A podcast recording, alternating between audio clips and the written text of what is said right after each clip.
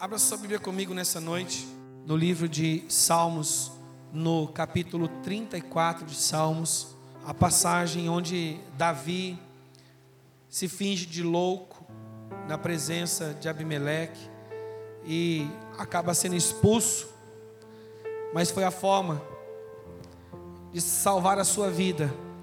E é interessante o que ele fala na sua oração. Na minha Bíblia o título está como Provai que o Senhor é bom. Bendirei o Senhor em todo o tempo, o seu louvor estará sempre nos meus lábios. Gloriar-se-á no Senhor a minha alma, os humildes o ouvirão e se alegrarão.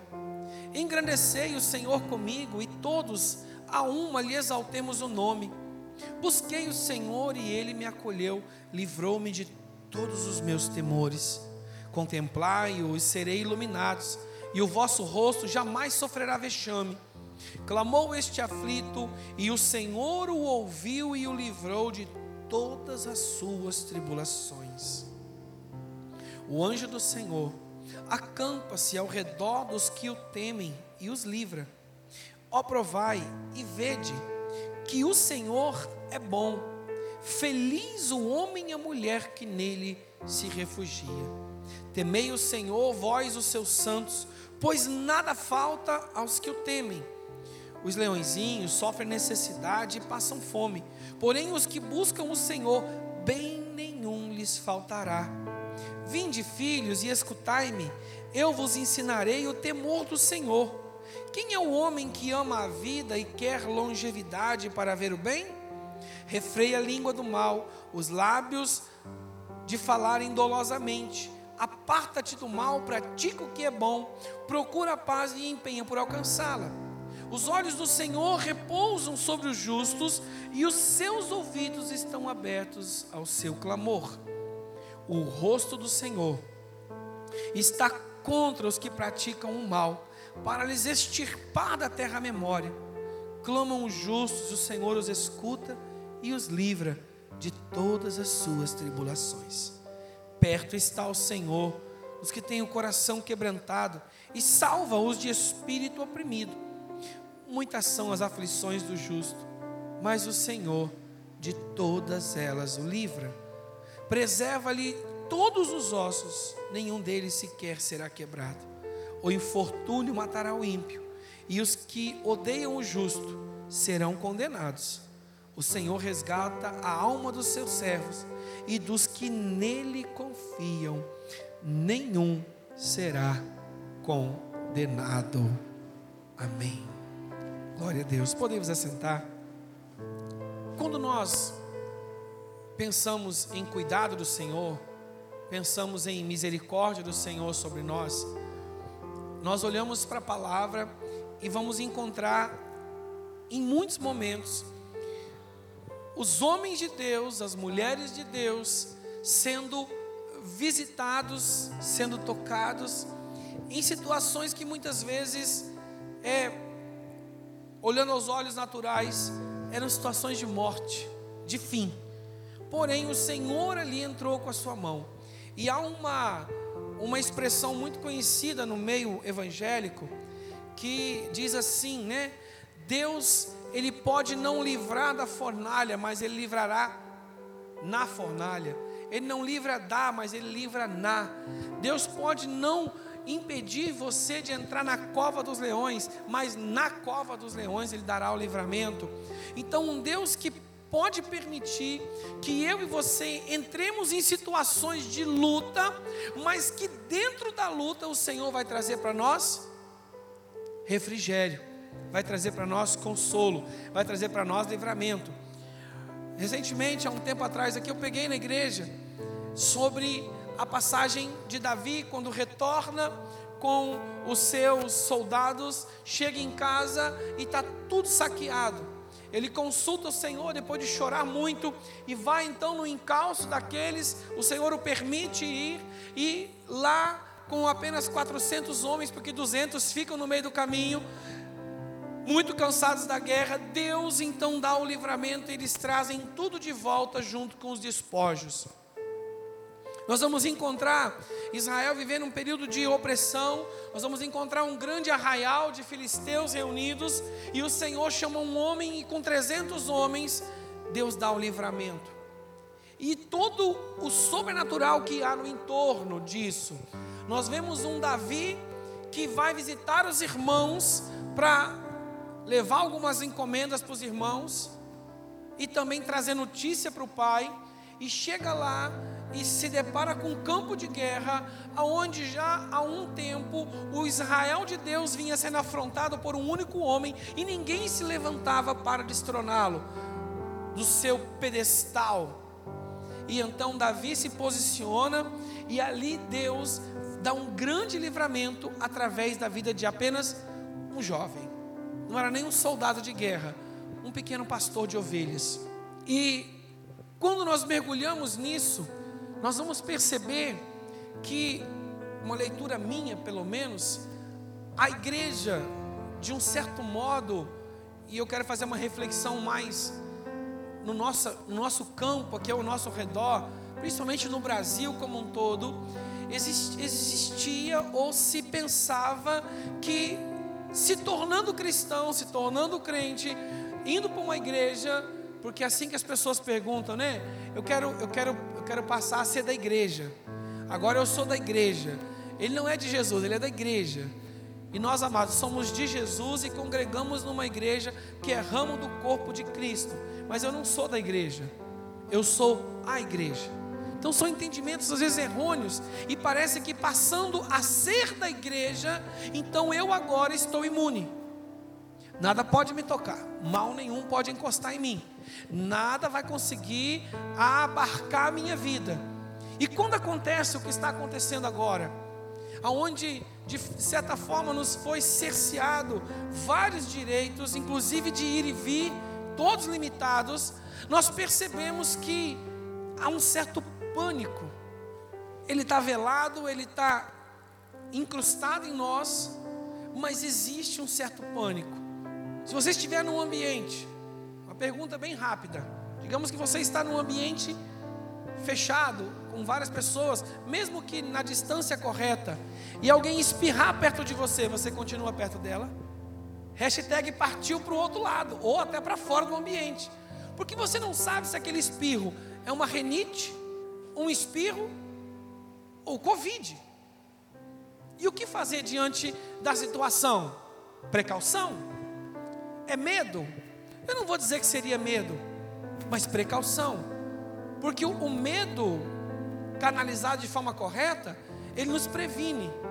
O medo é ruim quando ele nos paralisa. Quando ele me impede de avançar, de conquistar aquilo que Deus tem para mim por medo. Mas quando o medo me leva a ter prudência sobre uma atitude, eu não coloco a minha mão em qualquer buraco. Porque eu sei que lá dentro pode ter um bicho peçonhento, uma cobra. Então eu vou primeiro investigar se eu posso. O medo de ser picado me leva a ter prudência. Agora, diante desse quadro que nós estamos vivendo, o que eu faço? Como é que eu vou agir? Como é que eu vou reagir?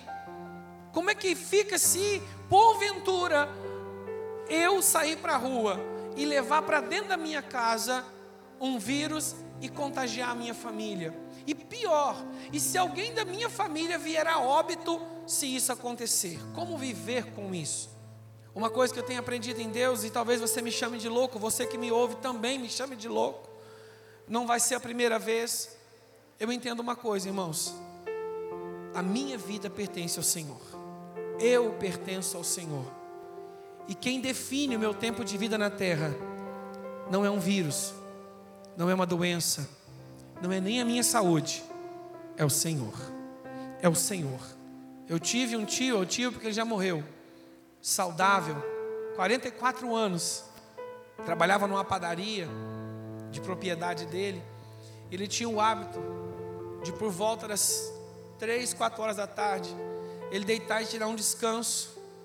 E ele chegou em casa, a esposa estava trabalhando, ele comunicou ao empregado: Ó, oh, estou indo me repousar. Tomou um banho e deitou no quarto dele. Quando a esposa chegou na noite, perguntou pelo esposo, ele está deitado. Mas ainda, e sim. Quando chegou lá no quarto, já tinha mais de hora que ele tinha falecido, ele teve uma convulsão. Ele deitou para dormir e está dormindo até hoje. Porque a Bíblia diz que aqueles que estão no Senhor apenas dormem, aguardando o Senhor despertar. Então, amados, ele era saudável, totalmente saudável, jovem, teve uma convulsão, e uma simples convulsão dormindo, o matou. Não estou dizendo que nós temos que relacionar-se com a morte de forma irresponsável, não. Mas a minha vida e a tua vida está nas mãos do Senhor, está nas mãos dEle.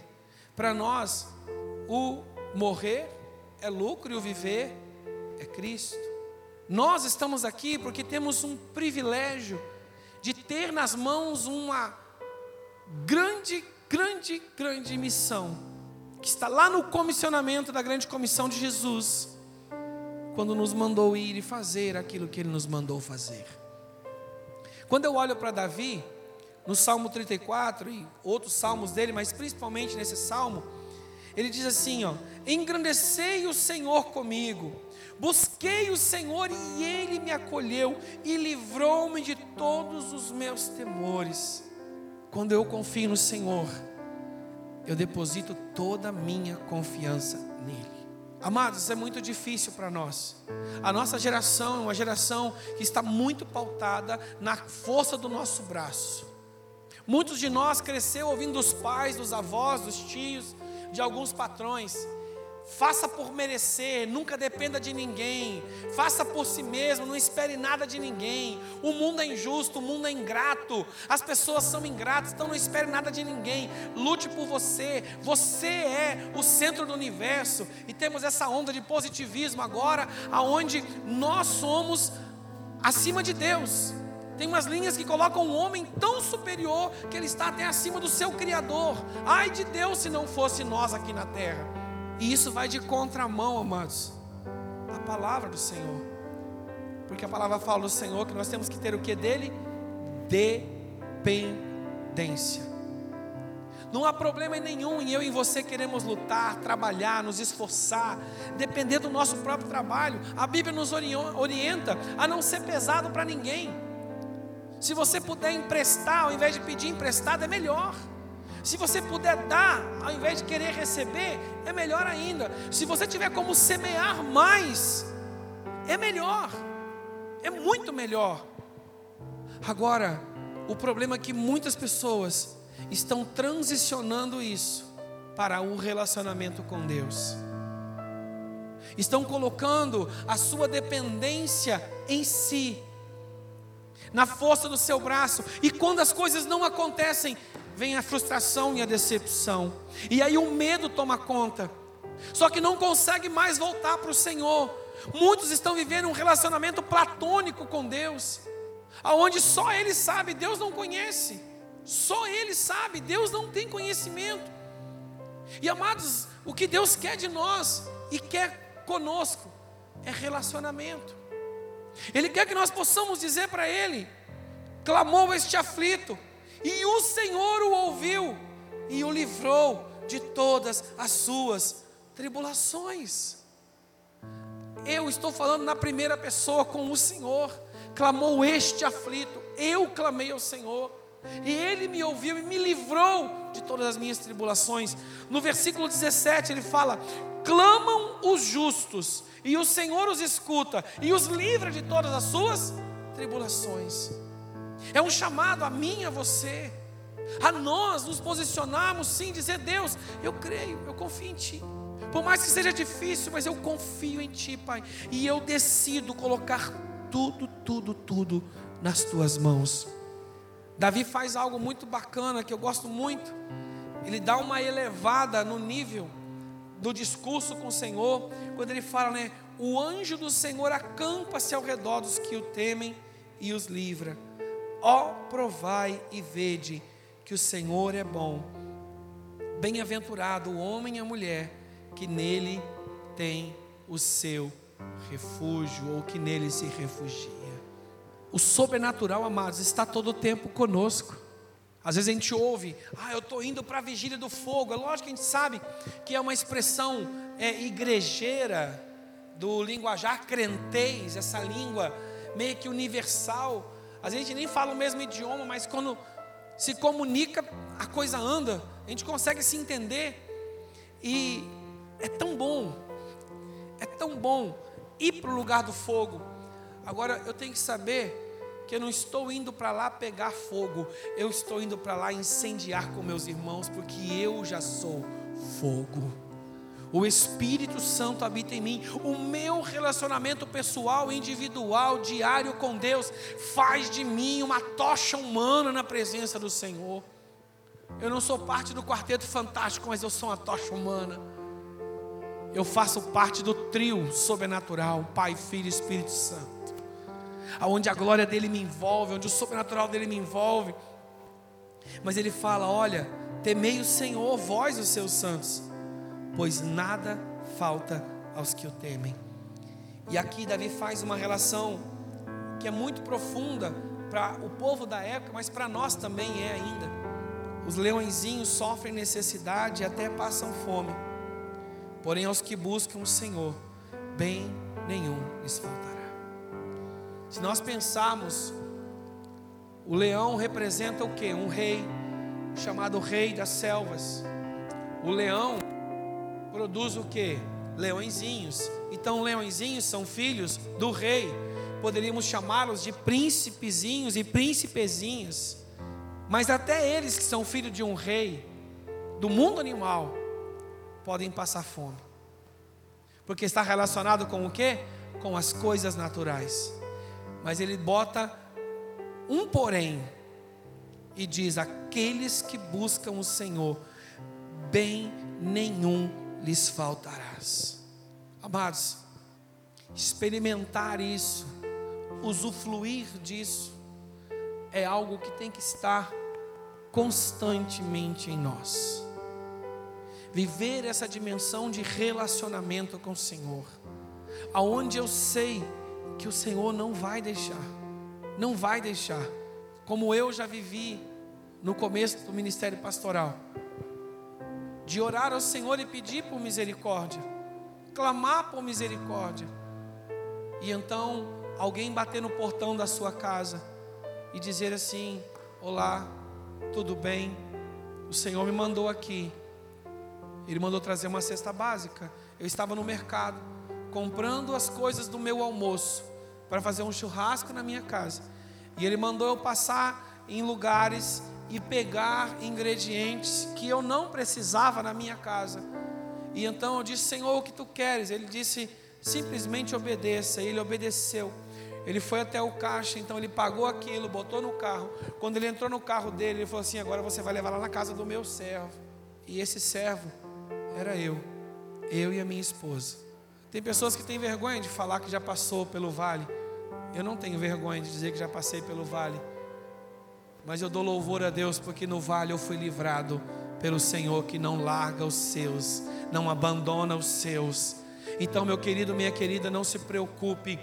O Senhor vai dar o sustento. Toda a provisão necessária está nas mãos do Senhor. A sua empresa depende do Senhor, o seu negócio depende do Senhor, a sua família depende do Senhor. Ele dá ordem aos seus anjos, sim, e ele diz mais: pode provar que você vai ver que o Senhor é bom e a sua misericórdia dura para sempre. O estar no colo de Deus, amados, o estar no colo de Deus é viver esse momento onde nós sabemos que só um pai muito amoroso poderia fazer isso com os seus filhos. É um relacionamento que nos faz ser filhos. Eu conheci um jovem que o pai dele, desde pequenininho, ele pedia colo para o pai, o pai disse que não dava. Ele cresceu querendo o colo do pai e o pai nunca deu colo para ele, porque dizia que a vida era injusta. E ele tinha que aprender desde pequeno a ganhar não na cara mas ele, desde pequenininho, ele queria o colo do pai. Um simples colo e um abraço do pai. Aprenda a não depender de ninguém, aprenda a não confiar em sentimentos de ninguém. Não ame ninguém, não se entregue a ninguém, não se envolva com ninguém. Porque aí você vai crescer e você vai saber o que, que é não sofrer.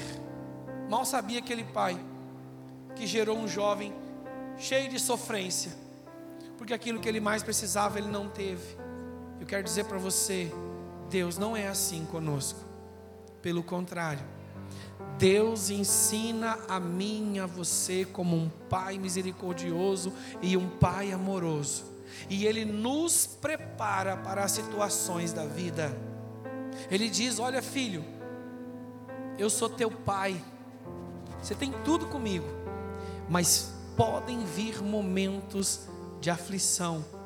Porém, que eu peço para você, tem bom ânimo. Mantenha o ânimo firme. Como Josué, quando recebe aquele povo da parte do Senhor, Moisés morre, ele assume a frente daquele povo. E o Senhor diz para ele: Josué, como eu fui com Moisés, eu serei contigo. Pode pisar, pisa que eu piso junto, anda que eu ando junto. É engraçado, sabe o que é, amados? É que lá no deserto, o povo andava guiado pela nuvem e pela coluna de fogo. Mas agora, na hora de tomar posse da terra, Deus diz o seguinte: não, agora vocês vão ter que viver por fé. Pisa que eu piso junto. Aonde você for, eu irei contigo. Ó, Deus está dizendo o que agora? Você vai ter que viver por fé, você vai ter que crer que eu sou o Deus que ando contigo. Então Deus fala para ele no capítulo 1 ser forte e corajoso, observar a lei, meditar na lei, orienta todo ele. E no, no capítulo 3, no versículo 5, salvo engano, ele fala: Hoje, Josué, eu vou engrandecer-te perante este povo, porque para que saibam que assim como eu fui com Moisés, eu também sou contigo. Deus está nos chamando a essa dimensão, amados, a essa dimensão aonde eu e você andamos sim, andamos por fé, não por vistas, andamos sabendo que Deus deu a ordem a nosso respeito já, e nós somos sim menino dos olhos de Deus, sim, somos cabeça, não somos cauda, sim, mas nós só, só somos isso porque estamos no Senhor, porque estamos em Deus, porque amados, se a trombeta tocar agora, o céu se abrir agora, a cavalaria montada de Jeová descer agora, eu e você vamos morar com o Senhor na eternidade. Essa convicção nós precisamos ter. E aí, meu irmão, minha irmã, casa bonita, prédio bonito, carro importado, roupas de marca, as contas vão ficar tudo aí. Quem quiser que pegue. Aliás, quem ficar que pegue. Já pensou? Quem ficar para trás vai poder escolher onde mora enquanto bate um coração no peito, porque quando a morte vier, o fim já está determinado. Agora eu e você, diz o versículo 15: Os olhos do Senhor repousam sobre os justos, e os seus ouvidos estão abertos ao seu clamor. O rosto do Senhor está contra os que praticam o mal, para lhes arrancar da terra até a sua memória e no versículo 21, o infortúnio matará o ímpio, e os que odeiam o justo serão condenados. Isso aqui, amados, é para separar, para que eu e você entendamos que existe uma separação. Aqueles que são do Senhor, por mais que nós andamos no meio de toda uma população, mas quando Deus olha da glória, Ele vê os que são iluminados. E não iluminados num princípio esotérico, como tem muitos que pregam por aí. Não, iluminados porque tem o brilho de Cristo sobre eles. Quando nós nos movimentamos em meio a este mundo perdido, do trono da glória, o Senhor vê aqueles que são seus se movimentarem. Os olhos do Senhor estão sobre mim e sobre você. A mão do Senhor está sobre mim e sobre você até mesmo quando estamos passando por luta. Porque, amados, eu assistia recentemente um, um filme, um filme de animação com a minha filha caçula. E então, uma certa arma foi ser forjada e ela passou por todo um processo de fogo, de marteladas, fogo, marteladas, fogo, brilho, fio, até que ela ficou perfeita. Uns chamam de bigorna, aquela parte de ferro, aonde recebe o peso sobre ela. O Senhor precisa passar a mim e a você pela bigorna dele. E nessas horas vai doer. mas é um moldar, é o forjar de Deus trabalhando em nós. Sabe por quê, amados? Depois nós vamos virar uma peça única, ímpar. Não existe ninguém igual a você. Eu estava vendo um estudo de um cientista sobre a questão do som. E ele grava o som de vários, tem no YouTube esse material, não lembro o nome do vídeo agora. Mas eu acho que é orquestra do, do som dos animais, enfim, algo assim. E ele capta o som de vários animais, baleia e outros sons, e depois ele harmoniza todos eles. E ele coloca a letra da canção com grande é o meu Deus, e a batida é exatamente igual. É lógico que poderia colocar uma outra letra, mas a batida. Então, a Bíblia diz que todo ser louva ao Senhor. E então ele diz que a nossa voz, ela tem um som ímpar. Não existe na face da terra ninguém que tenha uma frequência sonora de voz igual a nós. Então, quando você ora ao Senhor, mesmo que seja no meio de uma multidão, Deus ouve o som da sua voz. Ela tem uma frequência, um canal com Deus que só ela tem. E nós temos o que? A digital e nós temos a retina, que é ímpar. Três formas que deixam eu e você ímpar. Ninguém na face da terra é igual a mim e a você. Então Deus conhece você em cada mínimo detalhe. E Ele quer nos forjar para sermos nas mãos dele, este homem, esta mulher. E o versículo 18 diz assim: Perto está o Senhor dos que têm o coração quebrantado e salva os de espírito oprimido. Muitas são as aflições do justo, mas o Senhor de todas elas ele os livra. Aleluias. Amém. Eu e você estamos em Deus. Nós somos do Senhor. Pastor, e se eu sentir medo, isso significa que eu sou um crente ruim? Eu sou um crente meia-boca? Eu sou um crente que precisa me converter de novo? Não, querido. O que você precisa é amadurecer a sua fé em Cristo amadurecer a sua fé em Cristo, exercer a sua fé em Cristo, deixar de ter o medo, porque agora você vive a fé. Eu creio, Senhor, humanamente falando, meu coração entra em conflito, mas eu estou dando uma ordem agora para minha mente, dizendo: Eu confio no Senhor Esperei confiadamente no Senhor e ele se inclinou para mim. Elevo meus olhos para os montes, de onde virá o meu socorro? O meu socorro vem do Senhor, aleluia. Por isso, amados, que ler a palavra é importante. O mês de maio, o desafio de leitura da palavra é ler o livro de Salmos. Na mídia eu coloquei três capítulos, mas não é, é o contrário. É cinco, porque é cinco vezes três que é quinze, né? Então, 5 vezes 30, 150. Cinco capítulos de Salmo por dia. Vai ler todo o livro de Salmos no mês de maio. Você que está lendo, já até passou por esse capítulo que eu acabei de ministrar.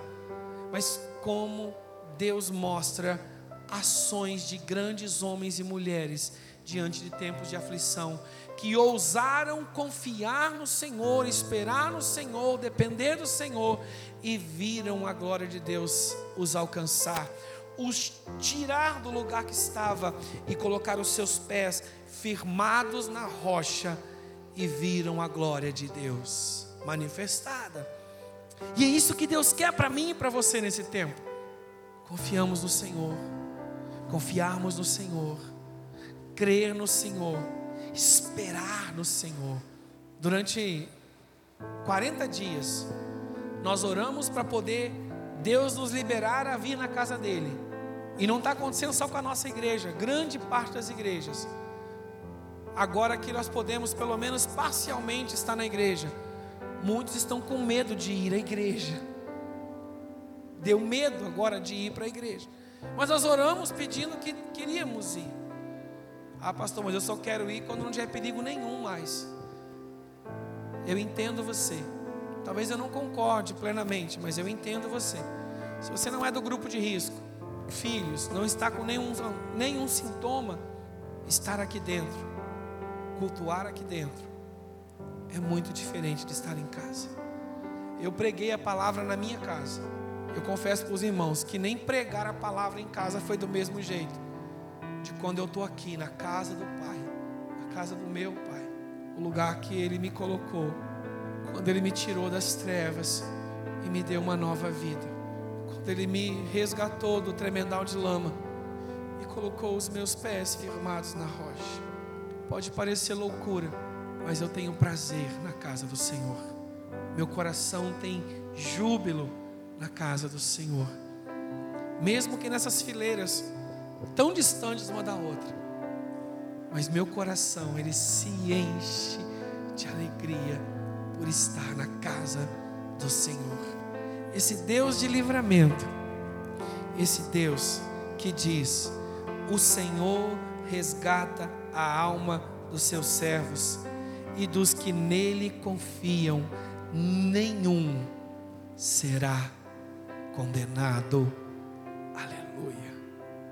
E aqui está, amados, a vida de uma pessoa.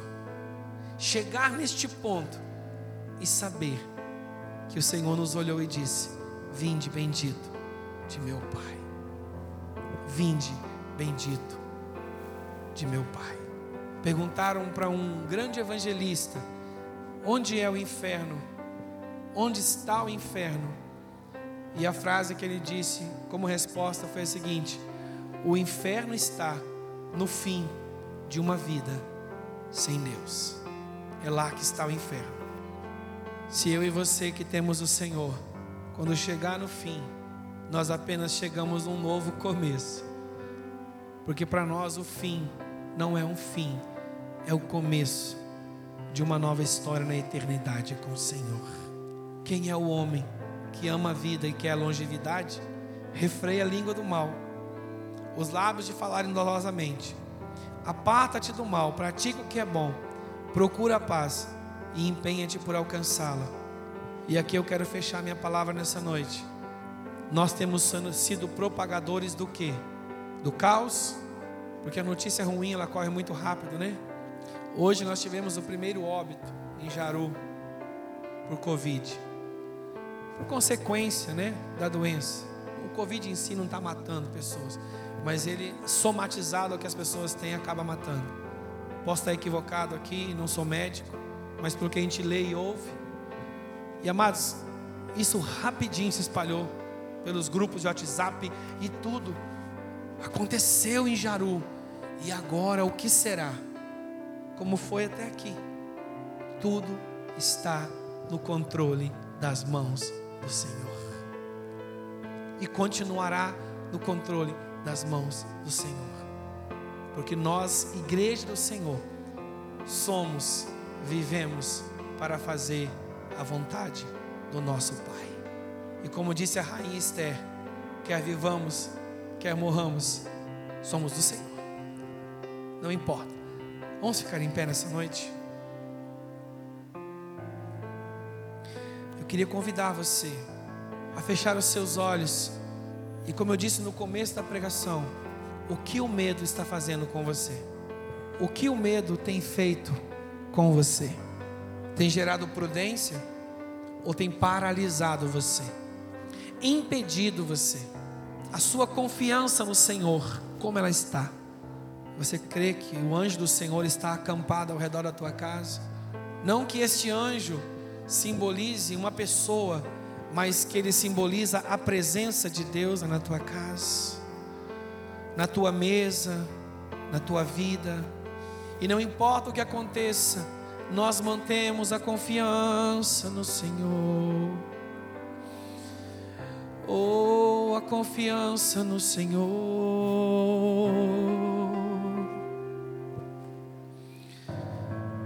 Nós cremos em Ti, Deus. Cremos que Tu és a cura sobre nós o consolo sobre nós, aleluia, o refrigério que precisamos, o refrigério que precisamos, Senhor. Oh, nossas vidas pertencem à tua mão, nossas vidas pertencem ao Senhor, aleluia. Confiamos no Senhor, clamou este aflito o Senhor ouviu o seu clamor e o livrou de todas, todas, todas as suas tribulações. Clamam os justos e o Senhor os escuta e os livra de todas as suas tribulações. Os que esperam no Senhor, os que esperam no Senhor, verão o seu socorro chegar. Se olhar para o lado, a mão já está estendida, o Senhor já está presente. Você que está em casa, deixa o Espírito Santo visitar teu coração. Deixa o Espírito Santo dar renovo, renovar você. Não permita que as acusações, as afrontas, sejam na mente, no coração, no entendimento agora, caiam por terra e o Senhor faça ativar, reativar em nós o homem ungido, a mulher ungida, ousado, ousada, aquele e aquela que foi chamado para ser voz profética nesta terra, neste tempo. Nós cremos, Senhor. Nós cremos, Senhor. Nós cremos, Senhor. Levante a sua mão, querido, querida, comece a orar agora, comece a profetizar agora. Olha a sua casa, você que está em casa, levante as suas mãos para cada cômodo nesse ambiente. Você que está aqui agora, direcione o teu clamor, levante o teu clamor, comece a declarar: Deus, nós cremos, nós somos a igreja deste tempo, e o Senhor nos chamou como voz profética, e como voz profética nós cremos, Pai, que a nossa oração ela chega até a Ti, Deus, e ela sim, ela vem sobre nós como resposta Oh, vem como sobre nós como poder, vem sobre nós como glória. Oh, Deus, nós intercedemos e pedimos mesmo, Deus, sobre este tempo. Quantas vidas, Pai, estão abatidas. Oh Deus, ouvimos o índice, Senhor, de alcoolismo aumentando, de violência doméstica aumentando, situações em lares muitas vezes, Pai, em verdadeiro caos porque não têm o Senhor, não conhecem o Senhor, não compreendem o que é depender, o que é esperar. E nós dependemos do Senhor, aleluia. Nós sabemos que a força do nosso braço faz, mas ela só faz se o Senhor estiver segurando, se o Senhor estiver à frente. Oh, Pai, a força do nosso braço não tem poder, é fracassada, é falha. Se o Senhor não for à frente, se como Josué, Pai, nós não pisarmos, o Senhor pisar junto. Oh, Pai, em nome de Jesus, nós intercedemos agora, nós oramos agora. Deus, levanta-nos neste tempo, Pai. A sairmos da zona de conforto, do comodismo e nos posicionarmos em fé nos posicionarmos em fé, como teus atalaias deste tempo, tuas trombetas deste tempo, a ressoar o som, onde as muralhas vão cair, os exércitos inimigos vão fugir, serão desbaratados, Pai, em nome de Jesus, serão destruídos e assolados, porque nós somos esta geração do Senhor neste tempo oramos e profetizamos que a nossa dependência está no Senhor. Nós esperamos do Senhor, nós cremos no Senhor, nós somos do Senhor. E este é o nosso maior bem. Este é o nosso maior bem, aleluia. Louvado seja o nome do Senhor. Glória a Deus.